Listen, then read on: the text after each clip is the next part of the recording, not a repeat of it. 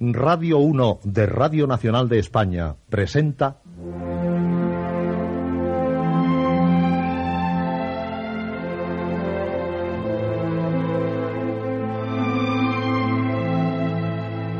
Historias.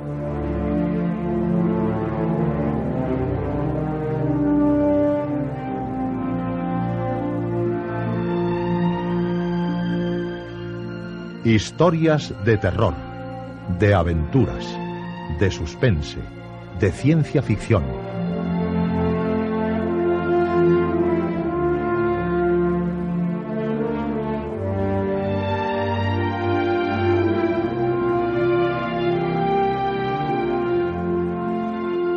Un programa escrito y dirigido por Juan José Plans. Esta noche, La Puerta de Nargola y Rusia Espectral.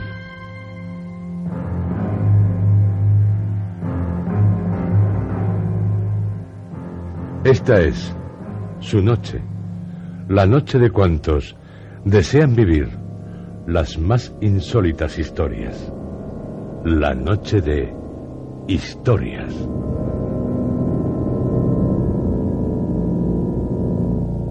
Esta noche concluimos el cuarto ciclo dedicado a originales enviados por miembros del Club Historias. Les ofrecemos a continuación la adaptación radiofónica de dos de tales originales.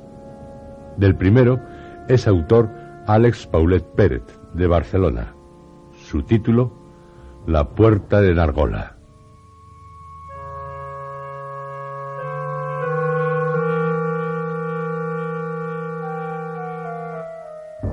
11 de agosto de 1898. Se descubren en Egipto, en una excavación cercana a la meseta de Gizeh, donde se encuentran las tres famosas pirámides de Keops, Kefren y Micerinos, lo que parecían ser unas extrañas ruinas procedentes de alguna antigua civilización, que no tenían nada que ver con la egipcia. El arqueólogo Alfred Stevenson, de origen inglés, se adentró en lo que para él sería un nuevo descubrimiento, pero lo que allí encontró fue su propia tumba.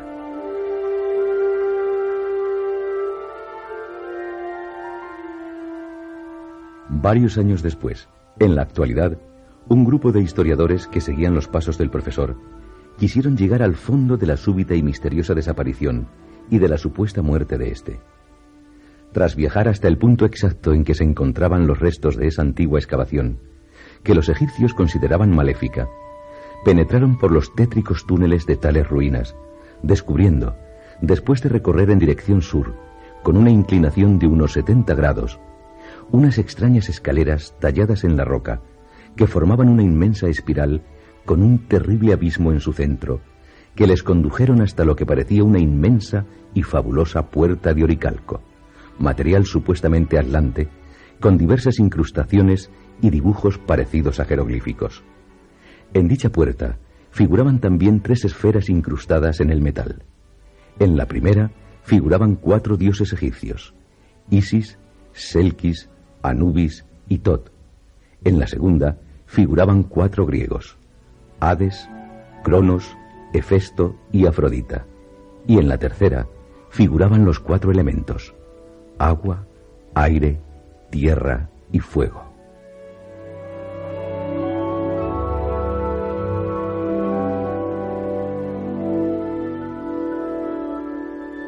Tras años de estudio, el grupo consiguió abrir la puerta creando una alineación entre las tres pirámides con las constelaciones y con los símbolos de tres elementos que encontraron en ellas, transportándose así a un mundo en el que se hallaron atrapados, pues la puerta luego desapareció. Quedaron maravillados al ver la civilización a la que habían sido transportados. Su aspecto era tétrico, pero a la vez acompañado de un halo de misterio y suspense que lo hacía bello. En el centro de la ciudad se encontraba una gigantesca montaña de una roca de color y forma indescriptibles, tanto por su terrible aspecto como por su extraña iluminación un tanto pálida. Se dedujo que podría ser un volcán que hacía años que estaba extinguido, pero su gorgoteo y sus rugidos hicieron dudar a los investigadores. Al interior del templo más espectacular de la ciudad, que se encontraba suspendido encima del gigantesco volcán y permitía ver su inmenso cráter aún activo, se accedía por unas escaleras parecidas a las de los túneles de la excavación, y la puerta de entrada estaba hecha de un metal que aquí clasificaríamos como mercurio. Las columnas parecían estar formadas por agua y eran como tornados que no paraban de girar. Sin embargo, eso no impedía apreciar los horrendos ídolos que aparecían esculpidos en ellas. Tras una colosal puerta, del mismo material que las columnas, se encontraba una extraña y misteriosa sala ritual. Esta sala estaba únicamente iluminada por ocho antorchas que emitían un halo de luz tenue y verdoso, pero a la vez muy intenso. Al fondo de la sala se podía contemplar una gran concha que alojaba a un ser horrendo en su interior, aparentemente dormido hacía siglos. Este ser era tremendamente grande. Sus ojos desorbitados de color lila claro, con sus pupilas penetrantes, atraían y tranquilizaban, en lugar de horrorizar y alejar de su maldad. Su boca, constituida por unos largos y repulsivos tentáculos que se acercaban discreta y sigilosamente, eran lo más impactante de este ser.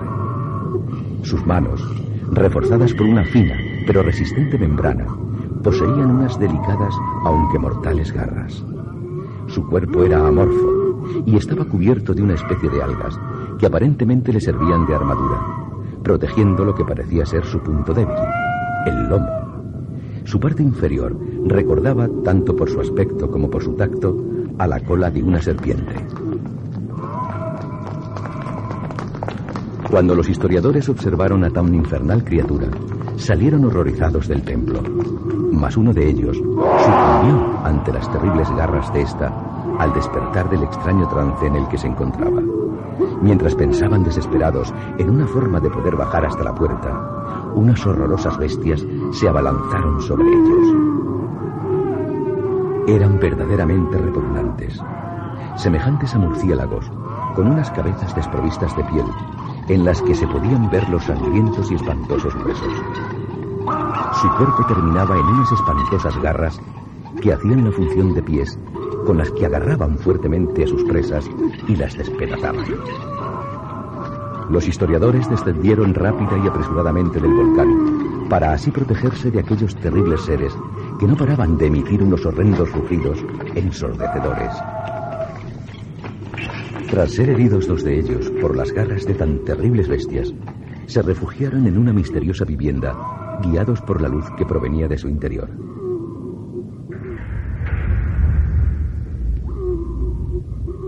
Velozmente llegaron hasta ella y la puerta se abrió, mostrando una hermosa silueta de mujer, vestida con una larga túnica violeta, con diversas runas bordadas en ella con hilo blanco. Pasad antes de que los guardianes de la muerte os atrapen. Todo ser que traspase el símbolo de Nargola será absorbido por las gemas del poder. Súbitamente, la joven y bella hechicera se giró hacia los historiadores. No temáis. Mi nombre es Garnet. Soy la única superviviente de la ciudad de Rilig y de la Orden de las Hechiceras de Nargola. He logrado sobrevivir porque soy la sacerdotisa mayor y gracias a mis poderes de hechicería. Creo que necesitáis de mi ayuda, pues estáis heridos. No os asustéis. Confiad en mí.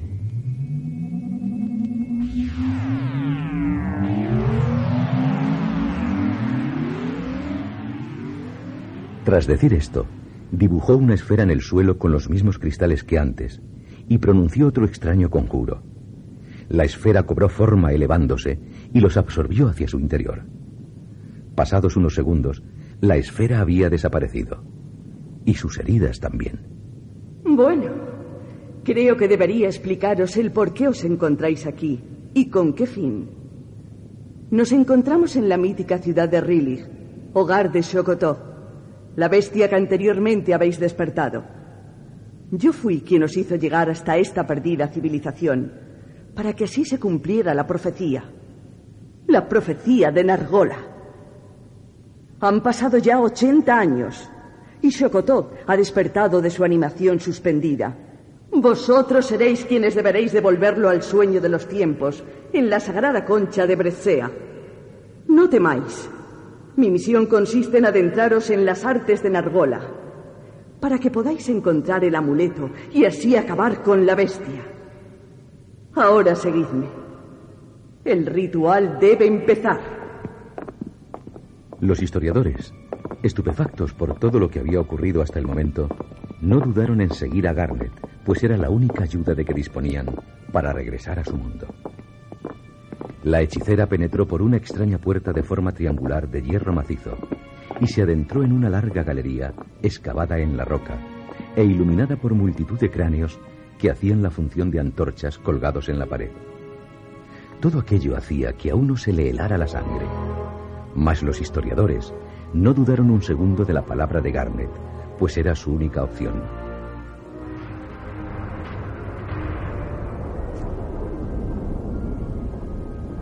Tras unos diez minutos de recorrer la larga galería, llegaron a otra gran puerta. Esta era aún más imponente que todas las demás. Forjada en una especie de acero que aún seguía incandescente, poseía unas inscripciones y unos dibujos dignos de un gran artesano. La hechicera alzó las manos y la puerta se abrió a su paso, dejando ver una gran sala octogonal con multitud de indescriptibles seres que se arrodillaron de inmediato ante Garnet. Esta continuó avanzando y subiendo unas escaleras que conducían a un gran altar con forma de pentagrama. Dijo, Estimados habitantes del inframundo de Rilig, traigo conmigo a los viajeros astrales que devolverán a la bestia su animación suspendida para que podamos por fin salir a la superficie de Rilig. Ahora ha llegado el momento de realizar el ritual de la iniciación para que puedan recuperar el amuleto y lo traigan hasta mí. Pues como todos bien sabéis, el amuleto de Nargola solo podrá ser recuperado del abismo del eterno dolor a través de uno de los viajeros astrales. ¡Rápido! Traedme el libro sagrado de los muertos, el Necronomicon. Solo disponemos de esta noche para terminar con la pesadilla. Las dos lunas de Rilig van a estar en conjunción en pocas horas. Y el amuleto debe actuar de lente en esa conjunción. Tras este discurso, la multitud de criaturas que allí se encontraban se alzaron y emitieron un terrible rugido, a la par que unas extrañas bestias de luz aparecían en la sala dejando en el altar el libro sagrado. La sacerdotisa se acercó al libro, lo cogió y dándoselo a uno de los historiadores, dijo, Ahora tres de mis súbditos os prepararán para el ritual.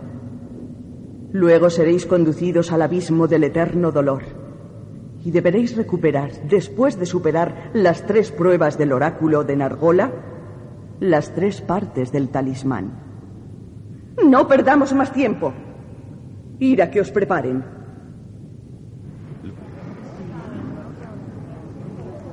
Después de entregarles todos los objetos, fueron trasladados de nuevo hacia la sala ritual. Esta, ahora, estaba repleta de espejos por doquier. Subieron las escaleras y se colocaron junto a Garnet, quien les hizo un gesto con la mano. Les extrañó esta cada vez más notable impaciencia. Una vez a su lado, ella dio comienzo al ritual. Seres oscuros de Rilig, ha llegado la hora. Que dé comienzo la iniciación. Por el poder que me ha sido otorgado como soberana de la oscuridad, que los viajeros astrales aquí presentes traigan ante mí el mayor poder del mal, el sagrado amuleto de Nargola. Después de oír estas frases, los historiadores descubrieron la verdadera naturaleza de Garnet, pues se transformó rápidamente en una infernal criatura. Su aspecto era horroroso. Se convirtió en una enorme masa viscosa, formada a partir de tentáculos negros retorcidos en forma de soga. Por toda su superficie había grandes bocas fruncidas de las que goteaba una pestilente baba verde. En su parte inferior Los tentáculos acababan en pezuñas negras con las que caminaba. Su silueta se parecía vagamente a la de un inmenso árbol, cuyo tronco fueran las patas tentaculares y la copa el cuerpo. Midiendo unos tres metros y medio, toda ella apestaba a sepultura. Atónitos, los historiadores intentaron huir de la estancia, pero les resultó imposible, pues los rápidos tentáculos de Garnet los atraparon en un instante. Atrayéndolos de nuevo hacia el altar y con una voz ensordecedora y contundente, exclamó. Ahora conocéis mi verdadera naturaleza. Mi nombre no es Garnet. Me llamo Nigurad y soy la ancestral soberana de los profundos. Nuestro objetivo es que nos abráis la puerta de Nargola para acceder a la superficie de Rilig y así dirigidos por el poder de Shokotog emerger a la antigua ciudad perdida en los océanos para proclamar el caos en la tierra, que pasará a ser dominada por los temidos seres de la oscuridad, los profundos. No intentéis oponeros a nuestra voluntad, pues no tenéis escapatoria. Después de realizar el ritual para que podáis acceder al templo de Nargola y recuperar las tres partes del amuleto, seréis convertidos en profundos o moriréis. Esa será vuestra última elección. Que dé comienzo el ritual.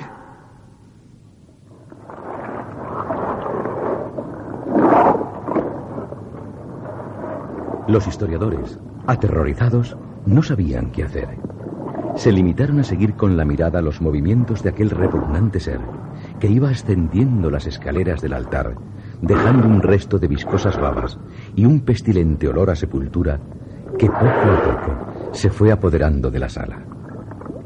Gritó ante el Necronomicon agitando los tentáculos. ¡Sutore nemis iterjon sepultirius barset! Estambul Chocotó. Acercaos, oh viajeros astrales. Arrodillaos ante el mítico y tenebroso libro de los muertos. Os prometer cumplir la profecía que tanto han esperado los profundos. Los historiadores se arrodillaron frente al libro e inclinaron sus cabezas bajo una orden de la terrible Nigurat. El libro, ascendiendo desde las manos de Nigurat, se abrió por la mitad y un infernal rostro apareció. Yo soy Necrotot, el oráculo de los muertos. Prestad atención a mi narración. Os indicaré el camino a seguir para conseguir lo que tanto ansiáis. Mi consejo es el siguiente. Prestad atención a todo lo que veáis. El amuleto puede estar en cualquier lugar, pues recordad que no hay muerto que yazga eternamente y que con ciertos eones hasta puede llegar a morir la muerte. En el interior del corazón más duro hallaréis la respuesta a vuestro futuro. Tras estas palabras, el libro se cerró súbitamente y cayó frente a ellos. Los historiadores se levantaron y, empujados por tres de esos horribles seres, quedaron al borde de un inmenso abismo situado en el centro del altar. Proteged bien el libro, pues ahora seréis transportados a los abismos de eterno dolor para que realicéis con éxito la profecía. Si algo le pasara al libro, vuestro destino sería horrible. Así que más vale que lo cuidéis. Ahora, cumplid vuestro destino.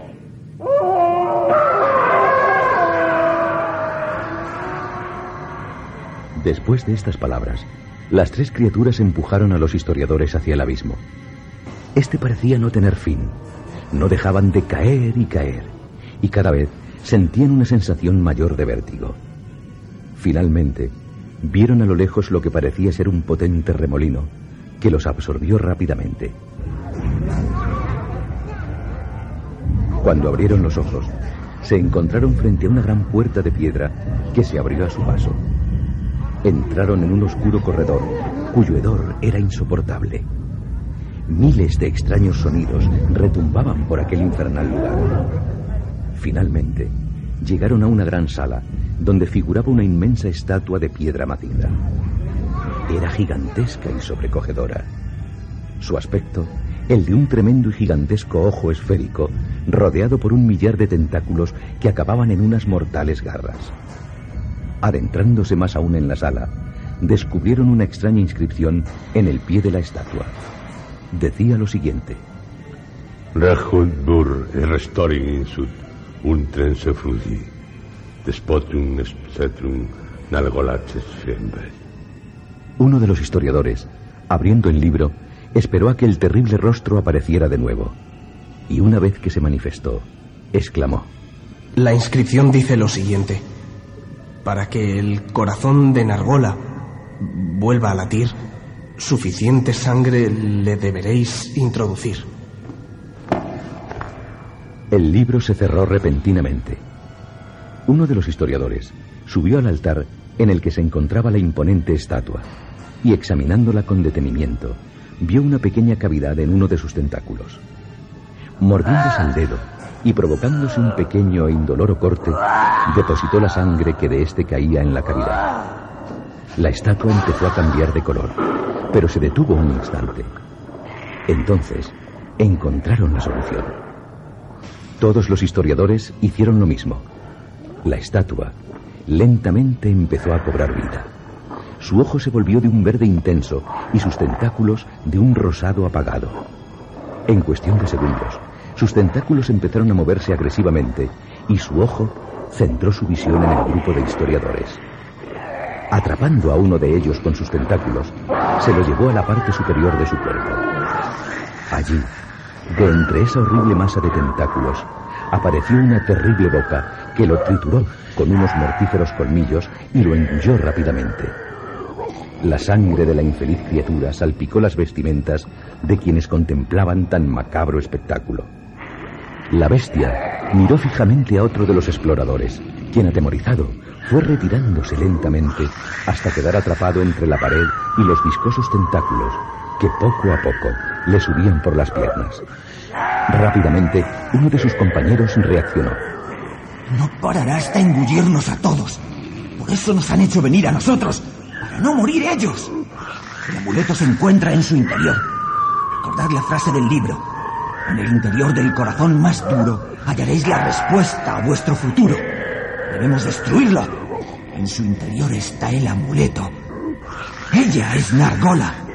Por eso es el amuleto de Nargola.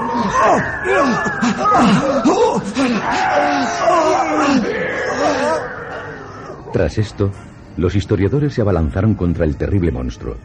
Pero no sirvió de nada. Él tenía más fuerza. Uno de ellos, ya sin saber qué hacer, posó su mirada en los dibujos de la pared. Allí se apreciaba una esfera por la que penetraba un rayo de luz que se dirigía hacia la estatua. Entonces reaccionó.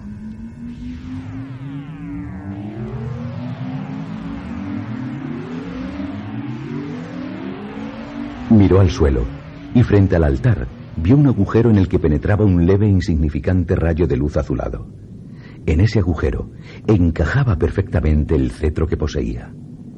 Un poco más adelante, depositó en otra grieta que quedaba justo detrás del altar de la estatua, el espejo en el que otro de los historiadores había incrustado previamente el zafiro, pues éste se acoplaba perfectamente. El rayo de luz, que al penetrar por la esfera del cetro se agrandó, descomponiéndose en miles de colores de intenso brillo, fue directo hacia el zafiro del espejo. Allí, una esfera procedente del espejo se manifestó y fue directa colisionando con el cuerpo de Nargola. El monstruo se volvió a convertir en piedra, dejando caer entre sus tentáculos al historiador. Este, alzando la antorcha mágica de oro, proyectó otro rayo que incidió en el espejo. De allí brotó otra esfera que destrozó al monstruo. Y allí estaba, como corazón de este, de una increíble belleza y luminiscencia, el amuleto de Nargola. Al cogerlo, un ácido quemó la mano del investigador perforándole el hueso. Lo dejó caer al suelo. El amuleto se dividió en tres partes, como si de un puzzle se tratara. Otro de los investigadores, el del cetro, se acercó a él. La esfera empezó a parpadear y cuando éste le acercó el amuleto, se introdujo en su interior. El libro había vuelto a cobrar vida, esta vez creando un oscuro tornado que los absorbió y los transportó de nuevo a la sala de los ritos. ¡Apresadlos! Hemos visto vuestros hechos a través del cristal de la oscuridad. Tenéis el amuleto en vuestro poder. Exijo que me lo entreguéis. Uno de los historiadores rompió la esfera del cetro y dejó caer el amuleto a los pies de Nigurat. Esta, sin perder tiempo, fue a recogerlo. Pero cuál sería su sorpresa cuando al tocarlo, con uno de sus tentáculos, el ácido corrosivo del amuleto le perforó. Con un grito de dolor, ordenó que apresaran a los viajeros astrales. Pero demasiado tarde, pues ya habían huido en poder del amuleto y del libro sagrado.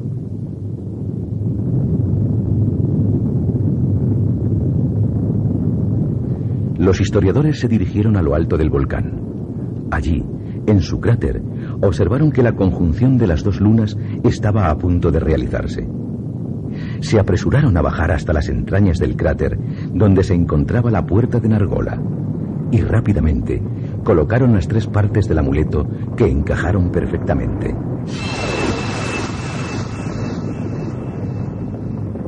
Un gran brillo procedente de la conjunción y aumentado a gran escala por la lente de la ciudad cegó a los historiadores.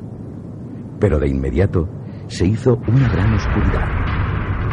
La puerta empezó a abrirse lentamente. Dejaba entrever las escaleras por la que los historiadores habían accedido a la ciudad. Ansiosos por escapar de esa pesadilla, intentaron empujar la puerta para que se abriera más rápido, pero resultó inútil. Las tropas de la muerte de Nigurat estaban pisándoles los talones. Tenían poco tiempo.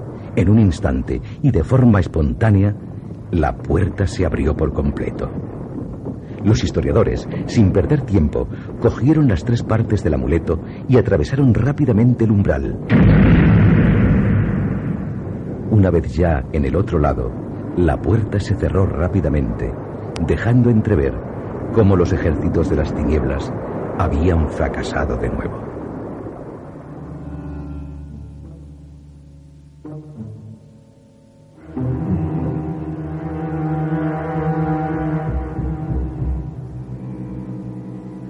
Años después, en el Museo de Antigüedades de El Cairo, un gran robo impactó a toda la población mundial. El misterioso amuleto de Nargola había sido robado por unas misteriosas sombras, semejantes a murciélagos y desprovistas de piel. Los periódicos de todo el mundo afirmaban que una misteriosa ciudad, cubierta por una cúpula de cristal, había emergido de las profundidades del Océano Atlántico. Es la Atlántida, afirmaron miles de historiadores. Pero alguien, de entre toda esa multitud de científicos, exclamó. No, no es la Atlántida. Es el caos, el reino de la oscuridad. La ciudad de Riley ha emergido para apoderarse de la tierra. Los primigenios lo han conseguido. Ahora todos moriremos.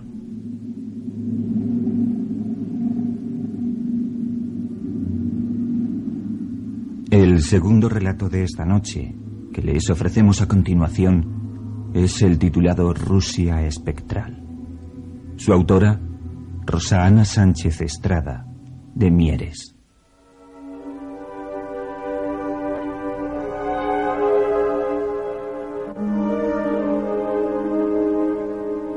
En el periódico en el que trabajo me encargaron un reportaje sobre la vida en Rusia. Pasé dos días en Moscú antes de dirigirme a un pueblo de la estepa siberiana, donde me alojé en casa de una señora ya anciana, que resultó ser muy agradable. Se parecía a mi abuela, pero nos entendíamos en inglés. Ella había estudiado en Inglaterra de pequeña. Me extrañó que una niña rusa, probablemente de una familia humilde, pudiera ir a estudiar a Inglaterra. Decidí investigar sobre sus orígenes. Podía ser interesante para mi reportaje y fui al pequeño edificio en el que estaba el registro civil. No encontré nada sobre ella. Había con su nombre un registro de empadronamiento, pero era de 1856.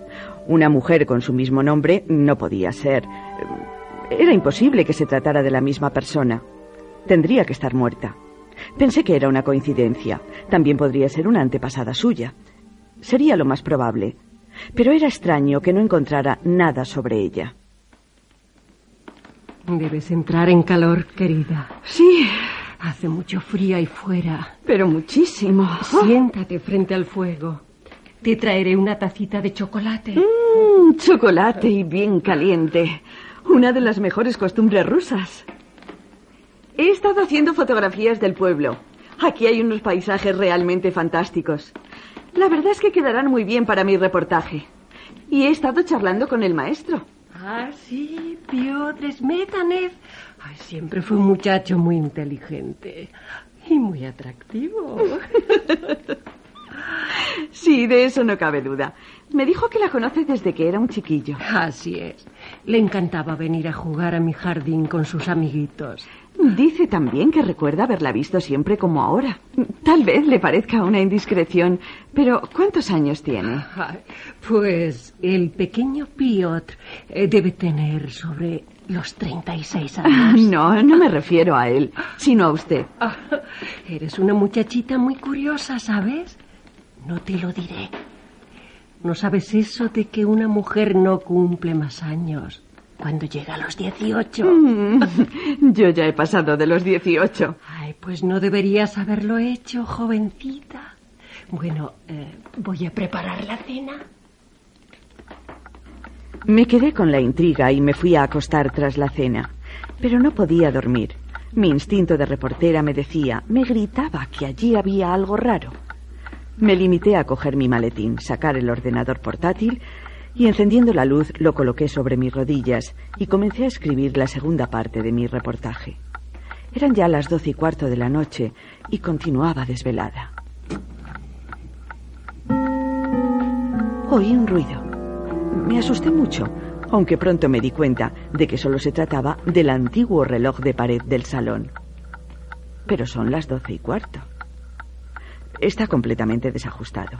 La señora Sireva debe estar durmiendo no será muy diferente al de mi casa. Creo que podré ajustarlo. Y así le daré una alegría. Me dirigí al salón. La puerta estaba cerrada con llave. Me extrañó, porque la señora Sireva no solía cerrar ninguna puerta, excluyendo la de la calle. Me limité a ir de nuevo a mi cuarto y a acostarme. No me costó nada dormirme, estaba rendida. Parecía que el simple hecho de haber bajado las escaleras había agotado todas las fuerzas que tenía. Cuando bajé a desayunar a la mañana siguiente, me encontré con que la señora Sireva no estaba en la casa, pero me había dejado el desayuno preparado. Salí esa mañana hacia la capital del concejo para buscar en el registro civil. Tras discutir con un taciturno empleado y lograr convencerle de que tenía todas las autorizaciones pertinentes, logré entrar en la base del registro civil. Por fortuna, estaba completamente informatizada y me llevó poco tiempo el buscar lo que deseaba. De nuevo encontré el antiguo registro de 1856. Me decidí a investigar sobre él. Nombre Alexia Sireva. Nacida el 1 de mayo de 1799 en San Petersburgo. Padres Peter Sirev y Ekaterina Biensa perteneciente a la Iglesia Ortodoxa, bautizada en San Petersburgo por el pope Smetanov. Eso era todo lo que había en la ficha informática de la señora Sireva. Busqué en otras bases de datos y logré encontrar un antiguo retrato. Era de la señora Sireva cuando llegó a Rusia y se empadronó en el concejo. Me llevé una gran sorpresa, aunque en realidad ya me la estaba temiendo. Era idéntica a la señora Sireva que yo conocía, en casa de la cual me estaba alojando. La lógica me decía que era completamente imposible, Pero mi mente, acostumbrada desde pequeña a los casos más extraños y siniestros sobre fantasmas, aparecidos y extraterrestres, me indicaba lo contrario. Señora Sireva. Sí, querida. Mire, he encontrado un retrato en el registro del pueblo. Sí. ¿Es usted, verdad? Sí, pero no sabía que aún existiera este retrato. Dios santo, qué joven estaba entonces. ¿Cuándo se lo hizo? Al llegar otra vez a Rusia. Mi padre quiso que me lo hiciera. Pero el original. ¿Qué sucedió con el original, señora Sireva? No lo sé. No, no puedo recordarlo. Eh, Da igual, eh, déjalo. ¿Podrías darme otra copia? Eh, sí, claro. Iré esta tarde a ver a un compañero al pueblo vecino y haré una fotocopia. Pasé la tarde en el vecino pueblo de Kalinin con un periodista local. Lo había conocido cuando él fue en un intercambio a España. Trabajó en mi periódico y nos hicimos buenos amigos. Le pedí un poco de ayuda. Yuri, tú eres experto en datación. ¿Podrías saber cuándo se hizo este retrato? Claro, déjame pasarlo por el escáner. Yuri sacó como conclusión que el retrato debió ser pintado a principios del siglo XIX, entre 1810 y 1830. Tomando la última fecha como referencia, la señora Sireva del registro de empadronamiento tendría 31 años. Era perfectamente posible. Aquí se está cociendo algo raro, pensé, mientras volvía al pueblo. Puedes tener entre manos el reportaje del año y tal vez el Pulitzer, quién sabe. Mi olfato sigue sin fallar. Esto será más interesante que saber cómo se vive en Rusia. De vuelta a casa le di a la señora Sireva una copia del retrato.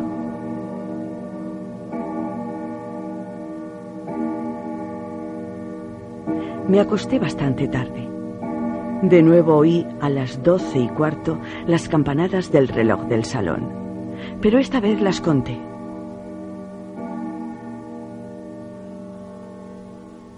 Nueve campanadas. Si lo observé todo el día y funciona perfectamente. Incluso está en hora. Debe tener estropeado el mecanismo del carrillón. Bajé como la noche anterior al salón y de nuevo lo encontré cerrado con llave. Pero no me rendí tan fácilmente. Fui a mi cuarto y abrí mi inseparable maletín, compañero de tantas fatigas periodísticas y tantas escapadas de la realidad en forma de reportaje. Encontré el estuche en el que guardaba algunos de mis instrumentos más preciados. Muy poco femeninos, pero muy útiles.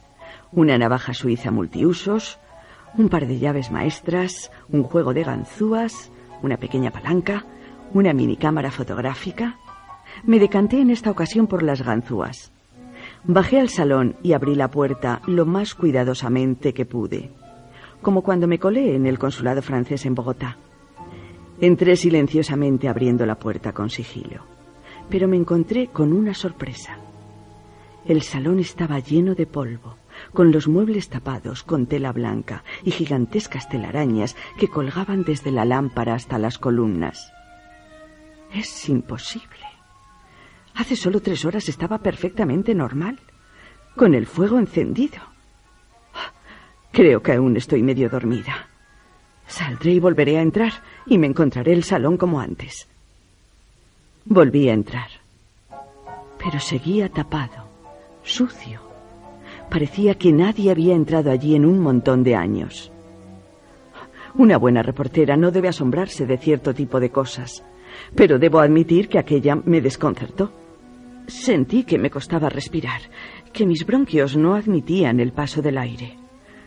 Un ataque de asma, pensé. En buen momento. Subí corriendo a mi cuarto y cogí el inhalador que ya casi había abandonado.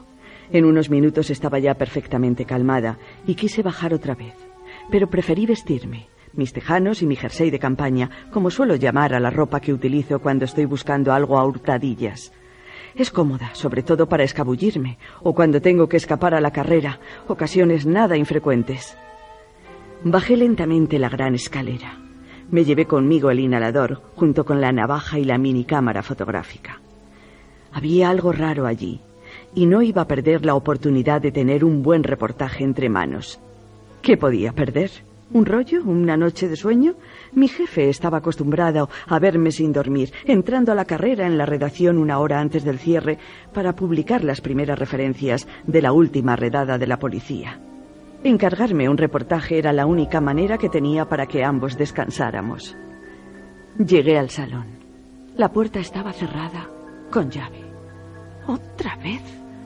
Es increíble. De nuevo la ganzúa. Y de nuevo el salón abandonado. Tomé la cámara y comencé a hacer fotos alrededor. Luego salí al pasillo. Veamos si sucede igual en toda la casa. Primero la cocina. De nuevo todo oscuro, polvoriento, abandonado. Más extraño cada vez. Registré las otras salas de la planta baja. Todas estaban como el salón y la cocina. Demasiado trabajo para tratarse de una broma. Sí, era demasiado. ¿Qué significa todo esto? Le preguntaré a la señora Sireva. Comencé a subir las escaleras. Me paré a la mitad. No, no, mejor no. Sería darle un susto increíble. Y más con lo supersticiosa que es esta gente. Le preguntaré mañana por la mañana. Pero... La señora Sireva. Creo que la vi por un momento. Pasó por delante de las escaleras dirigiéndose al salón, sin ningún ruido. Iba vestida completamente de blanco. Cuando bajé noté un suave perfume difuminado en el aire. ¿Incienso? ¿Qué significa esto? Como broma ya es excesiva. Fui tras ella decididamente, dispuesta a poner las cosas claras. La puerta estaba de nuevo cerrada con llave. Esta vez la golpeé. Señora Sireva, haga el favor de abrir la puerta. Tenemos que hablar. Señora Sireva. En unos instantes, la puerta se abrió y pude ver a la señora Sireva. Tenía un vestido oscuro.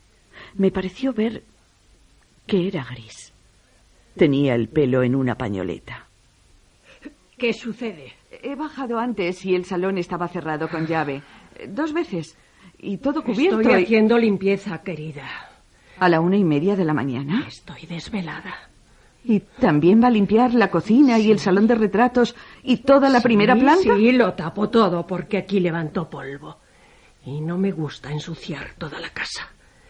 Es solo una sesión de limpieza. Nada fuera de lo normal, querida. Tranquilízate. Está bien. ¿Necesita que la ayude? No, gracias. Vete a dormir, querida. Subí de nuevo a la habitación, pero no me acosté. Me quedé vestida, sentada en la repisa de la ventana, mirando hacia la calle. Nadie. Tan diferente de Madrid. Pero me extrañó que no hubiera ni una sola luz en toda la calle. Chica, hoy toca caza de brujas. En marcha. Entré en la sala del registro civil y busqué las fichas. Encontré la del profesor. Pior Smetanev, hijo de Alexei Smetanev y Katia Kazakova, nacido en Moscú el 7 de enero de 1815. 1815. Sabía que aquí había algo raro. Demasiada longevidad para tanta y tanta gente. ¿Qué hace aquí? El empleado apareció de pronto en la puerta. Estaba más sorprendido que enfadado. Eh, tenía que consultar una cosa del archivo. Eh, lamento haberle asustado. Eh, ¿Podría hacerle una fotografía para mi reportaje? Eh, Sí, claro. Eh, colóquese ahí, al lado del archivo. Aquí. Le hice una foto al empleado, pero mis dos cámaras fotográficas continuaban en la mochila. Utilicé la cámara de infrarrojos. Ahora sí que sabré si de verdad hay algo raro. Salí del edificio y avancé en dirección a la casa. Noté que el empleado del ayuntamiento me observaba disimuladamente para comprobar dónde me dirigía. No fui a dormir precisamente. Esto ya es algo más que un reportaje. Solo hay un lugar donde podré comprobar todas mis sospechas. El cementerio. Salté la pequeña tapia que lo rodeaba. Ya estaba casi amaneciendo y se veía mucho mejor. Aunque le daba al cementerio un aspecto desolado, lleno de zarzas y malas hierbas por todas partes, con las lápidas en parte cubiertas por enredaderas salvajes. No parecía que los habitantes del pueblo les tuvieran mucho aprecio a sus antepasados, si es que lo sabía. Fui mirando las lápidas, apartando con cuidado las zarzas una a una. Encontré algunas con nombres de la gente del pueblo. Hallé también la de la señora Sireva y la de Pior Smetanev, el maestro. Tenían su fecha de nacimiento, pero la de la muerte estaba borrada como si alguien la hubiera quitado con un pequeño cincel. Los golpes en la piedra eran pequeños, pero certeros. Hice unas fotos con las cámaras normales y otras con la de infrarrojos. Volví directamente a la casa de la señora Sireva en cuanto acabé. Me encerré en mi cuarto por dentro para revelar las fotografías. Monté mi pequeño estudio en unos minutos y comencé con los rollos de infrarrojos. No aprecié nada interesante en unos primeros momentos, nada extraño en las fotos del registro civil, pero luego, en las del cementerio, las lápidas, aquellas que estaban medio borradas, aparecían en las fotografías como recién talladas.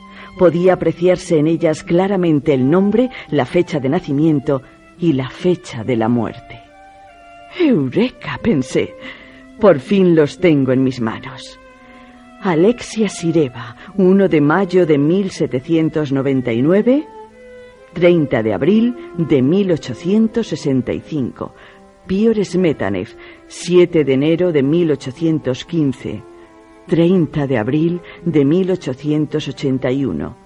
Yuri Kazelu, 6 de julio de 1780, 30 de abril de 1846. Me pareció extraño que todos hubieran muerto, aunque en diferentes años, en el 30 de abril. No lograba establecer una conexión para tantas coincidencias. Era imposible tanta casualidad en un mismo pueblo. Continué con el resto de las fotos. 30 de abril de 1927. 30 de abril de 1796. 30 de abril de 1809 continuaba el mismo día y yo me encontraba cada vez más desconcertada. Todos el mismo día, en diferente año. A ver cuántos años tenía la señora Sireva. 1865, 1799. 66 años. Y Piort, 1881, 1815. 66 también. ¡Qué coincidencia! Sí, me temía algo más siniestro y complejo aún. 1796, 1730. 66 igual. Comencé a calcular cada una de las fechas convulsivamente y comprobé que todos fallecieron un 30 de abril a los 66 años. Recogí todo el material y me dejé caer encima de la cama, desalentada, Aquello era demasiado para mí. Tomé mi anuario para hacer un apunte en la fecha del 30 de abril. Estaba decidida a investigar sobre ese día. De pronto, cuando tomaba mi estilográfica, me fijé en un apunte que ya tenía hecho. 24 horas, Valpurgis Night. La noche de Valpurgis. La noche de la magia y de la brujería en el este de Europa. Todos fallecían la noche de Valpurgis tras cumplir 66 años. Debía haber mucho más que una gran coincidencia para que todo resultara tan perfecto y matemático. No pasaría un día más sin que intentara esclarecer aquel misterio. Tomé de nuevo mi ordenador portátil y entré a Internet, a una zona web completamente dedicada a parapsicología, ufología y a las simples creencias y supersticiones. Me costó algo de trabajo, pero logré encontrar algo sobre este pueblo. Situado en el norte de Rusia, situado en la estepa siberiana, antiguo lugar de aquelarres y reuniones de todo tipo de congregaciones esotéricas. Pueblo conocido en círculos mágicos debido a la gran habilidad de sus habitantes para el aprendizaje y uso de la magia negra Según la tradición, el monje Rasputín lanzó una maldición contra todos los habitantes del pueblo. Tuvo un fuerte enfrentamiento con los líderes del poblado a causa de que deseaba tener algo bajo su protección, hecho al que se negaron los lugareños conocidos ya entonces como nigromantes. La tradición rusa nos cuenta que fueron condenados a vivir eternamente con sus poderes. Nunca llegarían a ver 67 noches de Valpurgis, por lo que nunca llegaría a perderlos. Aún hoy se desconoce la realidad de esta tradición y no ha pasado nunca de ser un mero mito. Un mero mito. Ojalá fuera solo un mito. Tengo que salir de aquí lo antes posible. Me apresuré a recoger mis cosas, las pocas cosas que me había traído. Pensaba mientras tanto en la maldición. Vivir eternamente con sus poderes nigromantes. Era una condena cruel. Me dieron pena los desafortunados habitantes del pueblo y casi sentí tener que irme. Eran más de las cuatro de la mañana cuando terminé de recogerlo todo y estaba preparada para irme. Oí de repente un ruidoso murmullo en las calles. Me asomé a la ventana y vi que muchos de los del pueblo estaban en la calle. Tomé la mochila y la maleta y bajé tan rápido como pude para escapar antes de que sucediera algo raro. Corrí hacia la puerta. Al tomar el pomo para girarlo, casi me quemé la mano. Soporté el intenso calor de la antigua pieza metálica y la giré. Los lugareños se veían mucho más pálidos de lo habitual, con enormes ojeras. Se abrieron paso entre el resto dos figuras, la señora Sireva y Pior Smetanev. La señora Sireva se veía muy desmejorada, casi casi como un cadáver. Comenzó a hablar en ruso y todos musitaron unas palabras que no comprendí. Me comenzó a doler la cabeza y todo me dio vueltas. Sentí que me caía.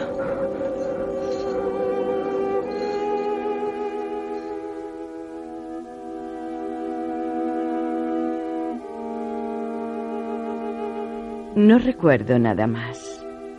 Comencé a sentir de nuevo el dolor de cabeza dos días después. Yo ya estaba en el tren y acabábamos de pasar la frontera de Polonia. Me sentí más despejada cuando comí algo en el vagón restaurante. Llegué a casa cuatro días después, tras quedarme dos días descansando en Berlín. Redacté el reportaje y mi director lo publicó en el suplemento dominical, ocupando las páginas centrales.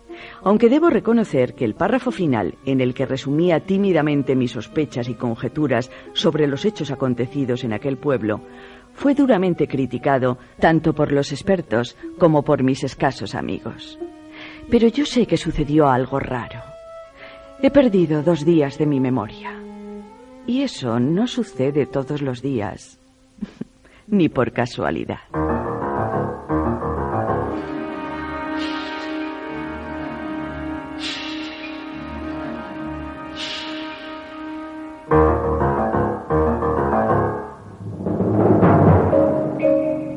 Han escuchado ustedes dentro de la serie Historias La Puerta de Nargola y Rusia Espectral. Intérpretes Juan José Plans, José Antonio Ramírez, Roberto Cruz, Lourdes Guerras, Blanca Gala, Juan Suárez y Carlos Hurtado. Efectos especiales Joaquín Úbeda. Realización técnica Armando Multedo y Adolfo Abarca. Dirección Juan José Plans.